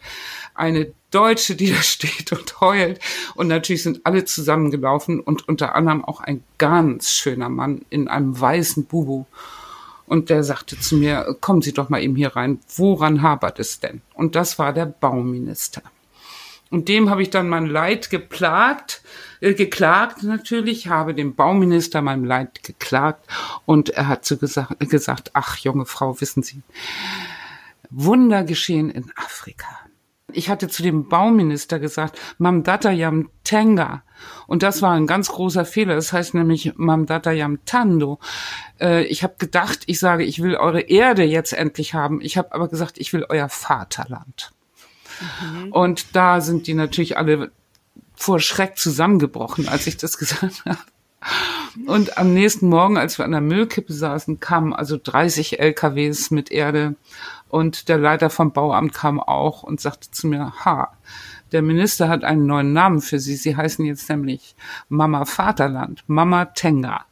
Und so heiße ich für dieses ganze Land in Burkina Faso auch bis heute und so heißt auch das Buch, was ich geschrieben habe, Mama Tenga. Mutter, Vaterland. Ja, eine sehr lustige Geschichte, ja. Ja, so kriegten wir unsere Erde und dann haben wir angefangen zu bauen und dann haben wir auch eröffnet. Und da war das damals so, genau, da ging ich eben zum äh, deutschen Botschafter und stellte mich vor und sagte Guten Tag und ich äh, bin dabei und will hier ein Waisenhaus bauen, hier in Ouagadougou.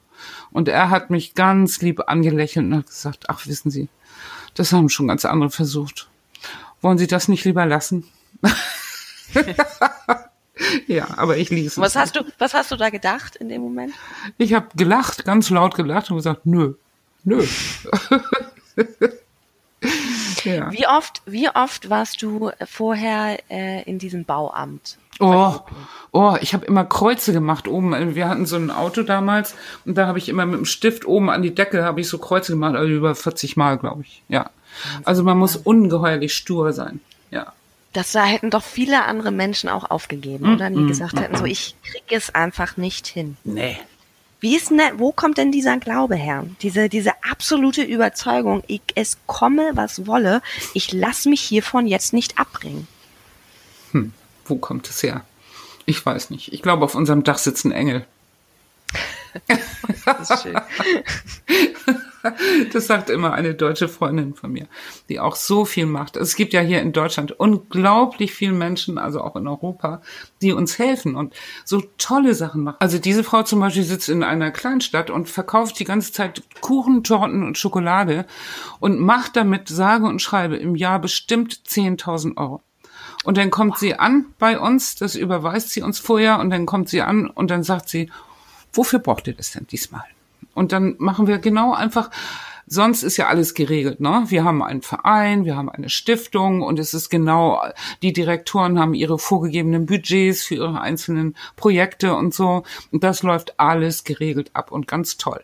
Aber sie kommt so mit 10.000 extra und sagt, na, was wollen wir denn damit machen? Und dann haben wir zum Beispiel irgendwann die Abwasserkanäle damit abgedeckt, weil wir so viel Moskitos hatten. Oder sie hat für alle Kinderhütten und, und Häuser neue Moskitotüren und Fenster gekauft und so. Also unglaublich. Diese Frau ist toll. Dann ähm, gibt es natürlich Menschen, die uns größere Summen spenden. Das finden wir ganz gut, aber auch nicht so toll. Wenn es ganz große Summen sind und wenn derjenige dann aufhört und vielleicht was anderes unterstützt oder so, dann stehst du aber da. Ne? So ist mir das vor ein paar Jahren gegangen mit der Krankenstation und über 200.000 Euro. Ja, dann such mal so schnell jemanden, der dir 200.000 Euro gibt. Ne? Ja. Aber wenn jemand uns so 20 oder 30.000 gibt so und das im Jahr und das meinetwegen über drei Jahre, dann können wir damit gut was anfangen. Aber wir können auch mit sehr viel weniger was anfangen. Es gibt, äh, die, von der erzähle ich immer, eine alte Dame, die ist äh, Hartz IV oder ich weiß nicht was Empfängerin, die sitzt in einem Wohnwagen, die wohnt in einem Wohnwagen und hat gar kein Geld. Und wir schicken ihr Wolle und sie strickt damit äh, Kindersöckchen und Mützen für unsere Kinder in der Krankenstation. Also das soll man mal denken. Es gibt hunderte von Frauen in Deutschland, die in Strickclubs zum Beispiel sitzen und sich zweimal in der Woche treffen oder einmal die sitzen da mit 10, 20 Frauen und erzählen sich was und stricken und stricken und stricken dabei Decken und Umschlagtücher für alte Damen und Baby-Ausrüstungen äh, von oben bis unten. Und das alles verteilen wir bei uns in der Krankenstation. Ja, Wir haben in unserer Krankenstation im Moment ungefähr 100.000 Patienten im Jahr. Und das muss man sich reinziehen. Ja, alle die haben Kinder, die nachts frieren und äh, alle die brauchen Decken. Aber Decken damit werden wir gesegnet hier aus Deutschland. Ja. Okay. Okay. Es gibt auch sehr viele Jugendliche und Kinder, die was tun, die in Schulen ihre Läufe für uns machen, die in Schulen Basare machen. Es gibt Schulen, die schicken uns im Jahr 25.000 Euro. Wow. Oder wow. ja, und nicht nur eine, ja, das gibt mehrere. Also in Schulen und in Jugendlichen und Kindern liegt ja auch ein ganz großes Potenzial. Die wollen gerne was tun, aber wissen nicht wo und wie. Und bei uns kann man eben die Erfolge immer direkt sehen und direkt äh, angucken. Und deswegen sind wir so glücklich darüber, so viele Helfer hier zu haben.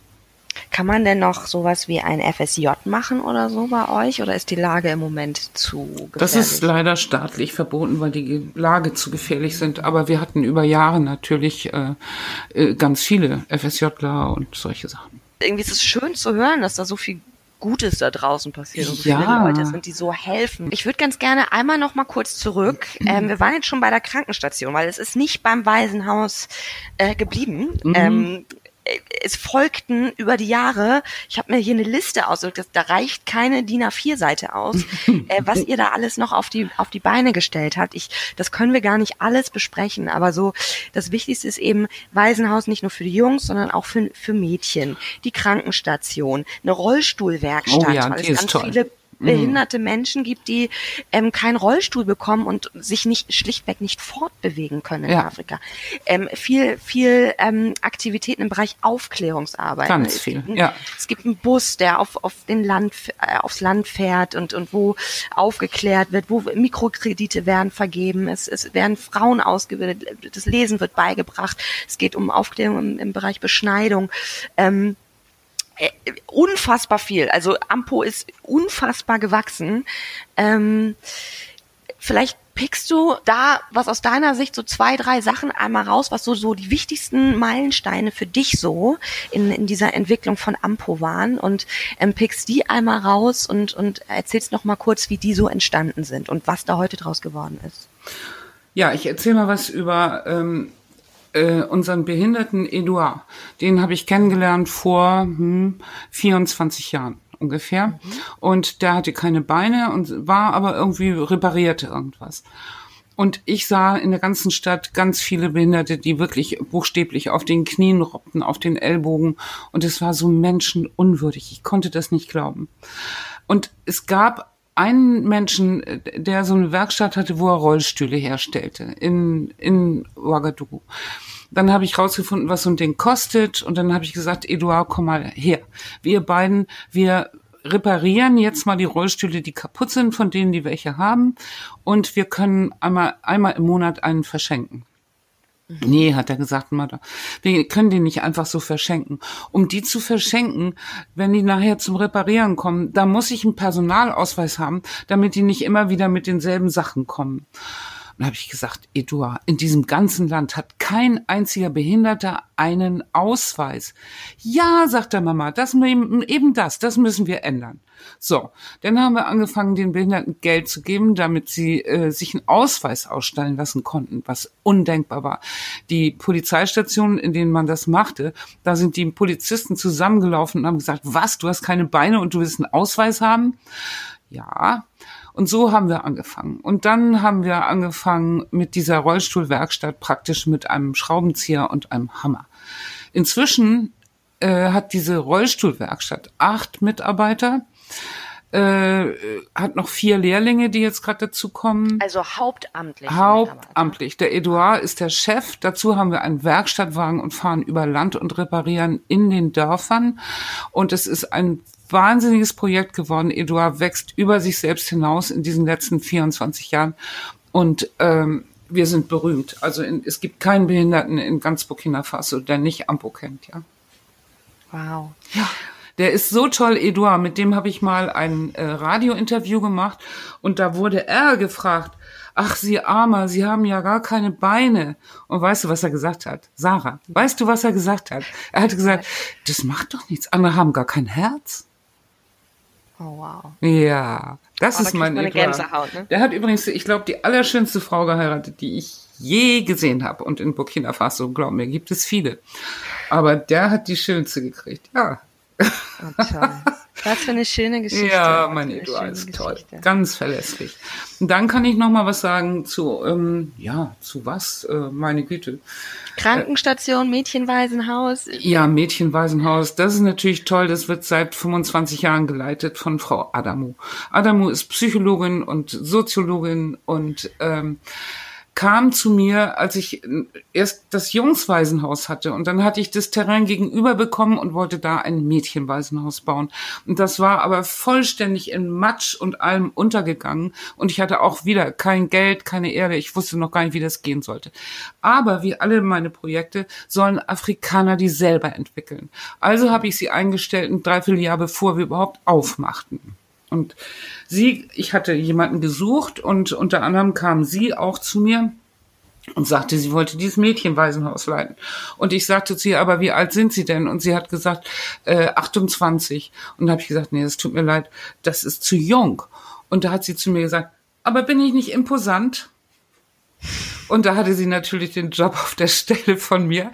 Und dann sind wir rübergegangen auf dieses matschige Grundstück und habe gesagt, guck mal, und hier kommt das hin und das, da brauche ich das und dann wird dies so und hier steht mal ihr Schreibtisch. Und da hat sie mich angeguckt, als wenn ich geisteskrank wäre. Ein Dreivierteljahr später saß sie an genau diesem Schreibtisch und da sitzt sie bis heute und liebt ihre Kinder, ist eine unglaublich gute äh, Waisenhausleiterin mit ganz viel Empathie. Sie liebt Kinder, ja. Ja. Wow. Ähm, eine Sache noch zu, zu, ähm, zu den Mädchen und Jungs, wie du, wie du oder wie ihr bei Ampo quasi die Kinder erzie erzieht. Also äh, mhm. äh, dir war das, glaube ich, ganz wichtig. Ähm, die machen ja bestimmte Aktivitäten. Ne? Das fand ich ganz interessant. Und dir war es ganz wichtig, den Mädchen, ich, was machen sie? Äh, Karate. Die Mädchen machen Karate. Shotokan Karate, weil ich da den Aber die Jungs Jahr nicht. Nee. So, erklär mal warum. Warum Warum Mädchen, diese Aufteilung? Mädchen, ja, Mädchen sind ja benachteiligt in Afrika, ja. Die tun in ihrer Kindheit, was ihr Vater sagt, die Mutter sagt, später was der Mann sagt und haben überhaupt keine eigene Meinung. Und ich finde, dass Mädchen ihre eigene Meinung haben sollen und dazu müssen sie erstmal mit beiden Beinen fest auf der Erde stehen. Und die müssen auch fähig sein, irgendwann mal Hu! zu machen, ja, und wirklich zu sagen, jetzt bin ich dran. Äh, der Verteidigungsaspekt dabei ist eigentlich nur so nebenbei. Aber ich habe selbst mein Leben lang Taekwondo gemacht und weiß, wie wichtig das ist fürs eigentlich das eigentliche Ich, sich gut bewegen zu können. Auch. Also machen die Mädchen Karate und wir haben inzwischen 18 Schwarzgurte, ja, im Laufe dieser letzten 20 Jahre. Das muss man sich mal reinziehen. 18 Mädchen Schwarzgurte, das ist doch toll. Und ähm, die Jungs, finde ich, die brauchen das nicht. Die sollen sich kloppen gehen, wie sie wollen. Aber die machen Zirkus die können, das finde ich bei Jungs, das brauchen die dringend, die brauchen einen Mittelpunkt. Und natürlich kannst du nur anständig Einrad fahren oder, äh, weiß ich nicht, mit sechs Bällen jonglieren, äh, wenn du einen Mittelpunkt hast. Und Jungs, finde ich, brauchen eher einen Mittelpunkt. Frauen haben einen. Und mhm. Männer müssen sich den erwirtschaften, finde ich. Also machen die Jungs Zirkus. Aber alle spielen natürlich auch Fußball, auch die Mädchen. Schön, schön. Wow. ja, darum habe ich jetzt auch bei der Corona-Sache irgendwie um meine Kinder gar nicht so viel Sorge. Die mhm. erstmal essen die dreimal am Tag, das sind, die sind gut genährt, die sind ständig in der Sonne und spielen und machen Sport und so. Und natürlich, Wie ist die Lage da überhaupt gerade in Burkina? Also zu, bevor wir zu der politischen Lage kommen, ähm, Corona, ist das, ist, inwiefern ist das ein Thema gerade? Ja, so wie in jedem anderen afrikanischen Land. Natürlich gibt es keine ver verlässlichen Zahlen. Mhm. Äh, und ich äh, hasse diese Bemerkung von einem deutschen Virologen, der gesagt hat, wir werden in Afrika noch Szenen erleben, die mhm. schlimmer sind, als wir uns in den schlimmsten Science-Fiction äh, Filmen vorstellen können. Ich finde ja. das eine Unverschämtheit. Das stimmt doch gar nicht. Afrika, also Afrikaner gehen mit Epidemien ja völlig anders um. Also ich selbst, ich habe schon x Epidemien gehabt und Krankheiten, wo niemals jemals wusste, was das war. Ich habe eine Epidemie mitgemacht, äh, Meningitis mit zweieinhalbtausend Toten. Ich habe diverse Cholera und alle möglichen anderen Sachen miterlebt. Ja, gut, äh, wenn da jemand dran stirbt, dann stirbt er dran. Aber wir haben ja nun, sag ich mal, 40 Prozent sind Jugendliche dieses Landes. Das glaube ich schon mal erstmal deswegen nicht, dass das so schlimm wird. Und äh, es ist für mich äh, ist es übertrieben, wie äh, das für Afrika finde ich sehr viel schlimmer, dass es da eben Ausgehverbote gibt und die, die Leute nicht mehr wissen, wie sie sich ernähren können, ja. So ein Mensch in Afrika verdient ja vielleicht einen Euro oder einen Euro zwanzig am Tag, wenn er denn was verkauft oder wenn er irgendwo einen Fahrradreifen repariert. Und wenn er nach Hause kommt und da sitzt seine Frau und drei Kinder und die haben nichts zu essen, ja was dann? Da gehe ich klauen. Ich gehe klauen. Wenn meine Kinder nichts zu essen haben, gehe ich klauen. Sie auch. Du auch. Andere ja, auch. Ja. Also deswegen, ich könnte mir vorstellen, dass da nachher äh, Gewalt oder, oder Raub oder sowas eine viel größere Rolle spielt, eine viel gefährlichere. Dazu kommt noch, dass ähm, wenn ich Corona nicht als erste äh, Gefahr sehe, dass wenn so viele Krankenstationen schließen und so wegen Corona, weil die Menschen zu dicht aufeinander sind und so, wird sich die Malaria wieder weiter ausbreiten, ja. Also der mhm. Tod von Mal bei Malaria wird sich weiter ausbreiten, weil es nicht behandelt wird. Und das finde ich äh, genauso schlimm. Ja. Mhm, mh. Ähm, ist das, ist das was, womit du öfters zu tun hast als jemand, der als eine Europäerin, die in Burkina Faso lebt, ist das eine gewisse Arroganz, die wir Deutsche, die wir Europäer gegenüber Afrika manchmal auch an den Tag legen? Ist das das, was dich so aufregt oder ist das einfach nur vereinzelt? Mm. Ja, schon. Also viele gehen ja nach Afrika und wollen unbedingt in Anführungsstrichen helfen, ja. Äh, so Afrika mit dem Gerbermesser aufräumen. Wie toll. Das, dieser Meinung bin ich überhaupt nicht. Ich kann immer nur helfen, dass sie wissen, wie man sich hilft, ja. Und das ist zu einem weiten Teil gelungen. Ich muss sagen, ich habe inzwischen in Afrika haben wir in Ampo 150, 40, 140 äh, Mitarbeiter und sieben große Projekte. Und diese Projekte werden von Afrikanern getragen. Es gibt keinen einzigen Weißen, der dort arbeitet. Ich selbst schon seit vier Jahren nicht mehr. Äh, das können diese Afrikaner alles wunderbar alleine. Und ähm, diese Arroganz von Europa aus, denen ewig reinzureden in ihre Sachen und zu misstrauen und diesen Projekten zu misstrauen und so. Also wir bei Ampo können jedenfalls seit 25 Jahren beweisen, wie großartig das Ganze läuft und weil, weil eben die Afrikaner die volle Verantwortung übernehmen da, ja. Da sitzen sieben Direktoren, die jeder ihr eigenes äh, äh, Projekt betreuen, samt Budget, alles durchgeprüft und von Ihnen und auch hier natürlich von den Vereinen. Und das ist doch einfach unglaublich. Es geht doch. Es geht. Wie wäre es mit ein bisschen Vertrauen? Das ist das, was, was fehlt, ja? Vertrauen in, in ja. diese Menschen. Ja. Mhm. Okay, ähm, kommen wir zur, zur politischen Lage jetzt. Ähm, wie wie sieht's heute aus? Also wir wissen jetzt, du, ähm, das sollten wir vielleicht auch nochmal sagen, du sitzt gerade in Hamburg, weil ähm, bist noch, bevor das mit Corona äh, in Europa so akut wurde, bist du, glaube ich, nach Hamburg gefahren, weil ähm, da ste stand ja im März noch äh, die Verleihung des Bundesverdienstkreuzes an für dich, was jetzt leider verschoben werden musste. Ähm, deswegen bist du, glaube ich, nach, nach Deutschland geflogen, oder? Du ähm, bist aber generell im Moment häufiger in Deutschland, weil die Lage so gefährlich geworden ja, ist. Die ist gefährlich geworden wegen der Dschihadisten, die sich aus diversen Gruppen zusammensetzen, also alle möglichen verschiedenen. Und meine Direktoren, inzwischen bestehen sie darauf, dass ich mit dem Bodyguard äh, mich bewege in, in der Hauptstadt. Woanders kann man sowieso nicht mehr hin. Man kann nur noch in der Hauptstadt sein. Fast das gesamte, der gesamte Norden und der gesamte Osten sind rote Gebiete, in die man überhaupt nicht mehr fahren darf. Und es gab natürlich diverse und gibt diverse Entführungen, auch von Freunden von mir, die entführt wurden. Und das ist natürlich schrecklich. Und natürlich will das keiner, dass ich entführt werde. Und deswegen äh, tue ich das, was die Direktoren sagen, auch wenn ich das selber nicht so toll finde. Aber äh, generell ist es so, dass die Dschihadisten eben im Norden und Osten, vor allen Dingen im Norden, eindringen und ganze Dörfer leer machen, die Männer töten, die Kinder mitnehmen, die Frauen auch zum großen Teil töten oder mitnehmen. Und wir haben zurzeit, was es noch nie gab in unserem Land, 600.000 Inlandflüchtlinge. Das ist natürlich eine hochbesorgniserregende Zahl, denn wiederum, wenn 40 Prozent davon Kinder sind, es gibt keine medizinische Versorgung und die Kinder gehen nicht zur Schule natürlich. Mhm. Was soll aus denen werden? Mhm. Ja. Mhm. Ja. Gibt es da irgendwie Hoffnung, dass, dass diese Lage wieder in den Griff zu bekommen ist? ist Gibt es da irgendwie in, in, innerhalb der Politik Menschen, wo man das Gefühl hat, okay, die, die könnten es richten, da gibt es eine Chance, da wird sich drum gekümmert? Oder also was ist so die Perspektive aus deiner Sicht? Ja, die sieht nicht gut aus. Wir sind ratlos einfach, ne? Und das eigene Militär, das burkinische, ist zu schwach, hat kein Geld, ist nicht gut koordiniert äh, und wird auch äh, oft im Stich gelassen, sage ich mal. Es gab schon immer äh, zwischen Polizei, Gendarmerie, Militär auch schon Gerempel, aber das wird auch nicht besser im Moment. Und das Ausland, ja, also ich persönlich bin ja der Meinung, dass das Ausland tatsächlich was machen könnte. Äh, denn das ist äh, ausgeschlossen, dass jemand mit so viel, ähm, so vielen äh, Kapazitäten wie Frankreich, Amerika, Deutschland und sowas gegen so eine Herde von Bestien, sage ich jetzt mal, nicht ankommen kann. Das sehe ich eigentlich nicht.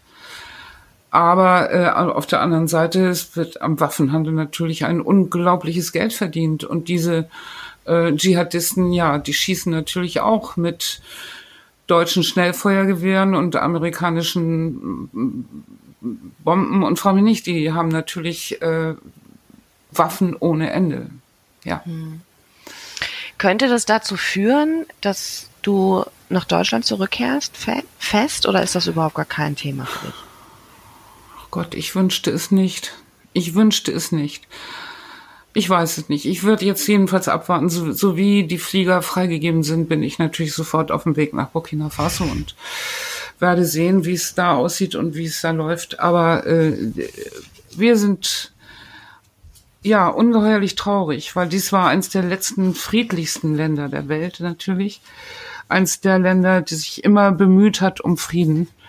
Mhm. Aber ähm, ich kann nur äh, mit den Worten eines sehr großartigen alten Freundes sagen, es gibt drei Zeilen, die heißen dankbar rückwärts, gläubig aufwärts und mutig vorwärts. Wir werden es schaffen, früher oder später, aber es wird noch viele Leben kosten, denke ich mal. Aber wir sind dabei. Wir, wir sind alle fest überzeugt davon, dass es unserem Land eines Tages wieder besser gehen wird. Schön, das ist wahrscheinlich auch der Optimismus, ähm, der dich dahin gebracht hat und Ampo dahin gebracht hat, ähm, wo du und wo Ampo jetzt stehen. Ne? Also ohne Optimismus wäre es ja wahrscheinlich, hätte es wahrscheinlich nicht funktioniert, oder? Ähm, ich weiß gar nicht, ob Optimismus das richtige Wort ist. Ich bin einfach äh, von tiefer Hoffnung erfüllt, das kann ich sagen. Und ich weiß, dass Ampo ein, wir sind schon so viel angefeindet worden. Das ist ja, weißt du, das ist ja so. Äh, in Europa, wenn du irgendwie was Tolles machst, dann stellt man dich auf den Podest und irgendwann werden dir die Füße abgehackt und dann stehst du wieder, dann bist du unten. Ich denke mal nur an den armen Karl-Heinz Böhm. Äh, und sowas ist mir natürlich auch schon reichlich passiert. Aber wenn ich mein Ampo angucke heute, ja, mit Hunderttausenden von Menschen, denen da geholfen wird, ja. Und in afrikanischer Hand, das muss man sich überlegen. Vollständig in afrikanischer Hand. Dann ist es doch klar, dieses Ampo, das ist ein Dampfer, der läuft geradeaus. Wer soll uns denn anhalten, ja? Wir laufen ganz wunderbar geradeaus. Und wie ich schon sagte, auf unserem Dach sitzen Engel. Oh, schön. Das ist, das ist so ein schönes, äh, schöner Schlusssatz, so ein Gut. schönes Schlusswort. Ich danke dir für diese tollen, wunderbaren Worte, für diese, ähm, ja, für diese tolle Haltung, von, von der sich, glaube ich, viele was abgucken können, ähm, für diese grandiose Geschichte, ähm, der hoffentlich ganz, ganz viele Menschen zuhören. Und ähm, ja, ich hoffe, dass ähm, Ampo ganz lange ähm, seine Arbeit so weiterführen kann und dass du, ähm, auch wenn man ja ein bisschen Sorge um dich hat äh, im Moment aufgrund der Lage, dass du schnell wieder zurück in, in deiner Heimat ja irgendwo auch, äh, die es ja jetzt ist, äh, zurückkommst nach Burkina Faso. Und ähm, ja, werde, werde das auf jeden Fall weiterhin begleiten und mir weiterhin angucken. Ich danke dir. Ich danke dir auch, liebe Sarah, und wünsche noch einen ganz schönen Tag. Mit Hoffnung. Danke. Werde ich haben. Danke dir. Tschüss.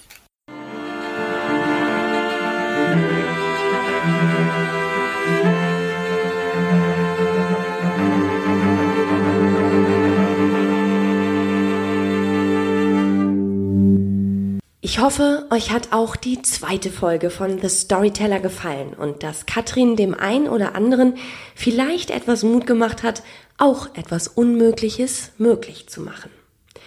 Ich habe zur ersten Geschichte von Nina echt viel Feedback von euch bekommen, was mich total gefreut hat.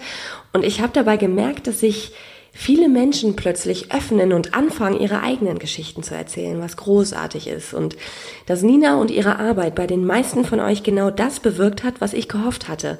Nämlich Bewunderung für sie, einen anderen Blick auf das Leben und auch auf Krankheit zu entwickeln und dass das Thema mal aus dieser Schamecke herausgeholt wird, in der es die meiste Zeit vor sich hin sieht. Mir macht dieses ganze Projekt einen Heidenspaß und ich freue mich jedes Mal mit diesen ganzen fantastischen, interessanten und außergewöhnlichen Menschen sprechen zu dürfen. Und dass ihr, das ist das Allerwichtigste, dass ihr diese Geschichten hört und mir Feedback gebt. Also macht gern weiter damit. Ich freue mich über jeden einzelnen Kommentar, über jede einzelne Nachricht. Schreibt mir an hello at thestorytellerpodcast.de oder schreibt mir auf meinen Social Media Kanälen. Ich lese mir das alles durch und ähm, ich versuche jedem zu antworten.